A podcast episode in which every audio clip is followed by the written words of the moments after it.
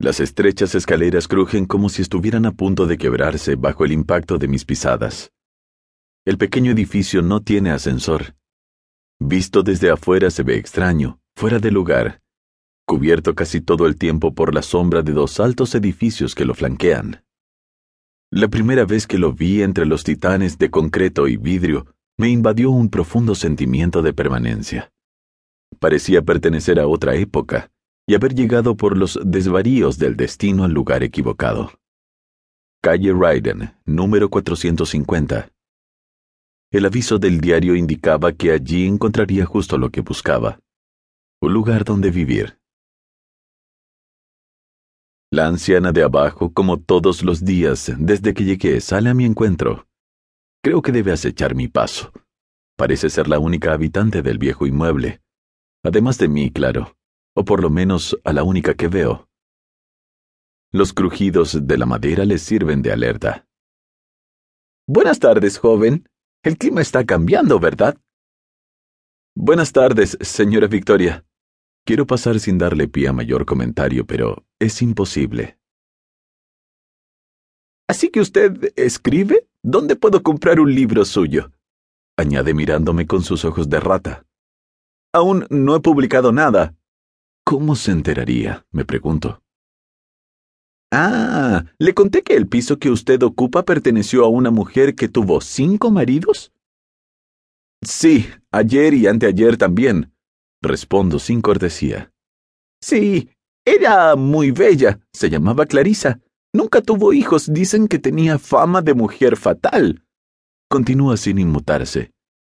¿A qué llamaría ella mujer fatal? Caigo bajo los envolventes efluvios de la curiosidad, cediendo ante los deseos de la gente que, como aquella anciana, quiere contarme algo interesante, al enterarse de que escribo. Felizmente no me narraba su vida. No lo hubiera soportado. Me gusta escribir ficción, no realidades. Tengo demasiadas. ¿Mujer fatal?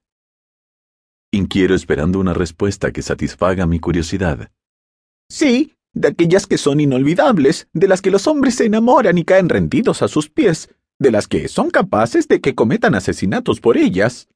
La mujer deja colgada la última frase como esperando mi reacción. ¿La que vivía arriba era de ese tipo de mujer? Pregunto ya interesado en la conversación. Sí, por supuesto. ¿No desea tomar una taza de té? Podría contarle muchas cosas de Clarisa y del por qué ese piso es tan difícil de arrendar. No será porque está demasiado arriba. Comento sonriendo. Gracias, pero en otra oportunidad tal vez. Ahora debo revisar unos documentos. No tardaremos más de unos minutos. Creo que le interesará. Mm, está bien.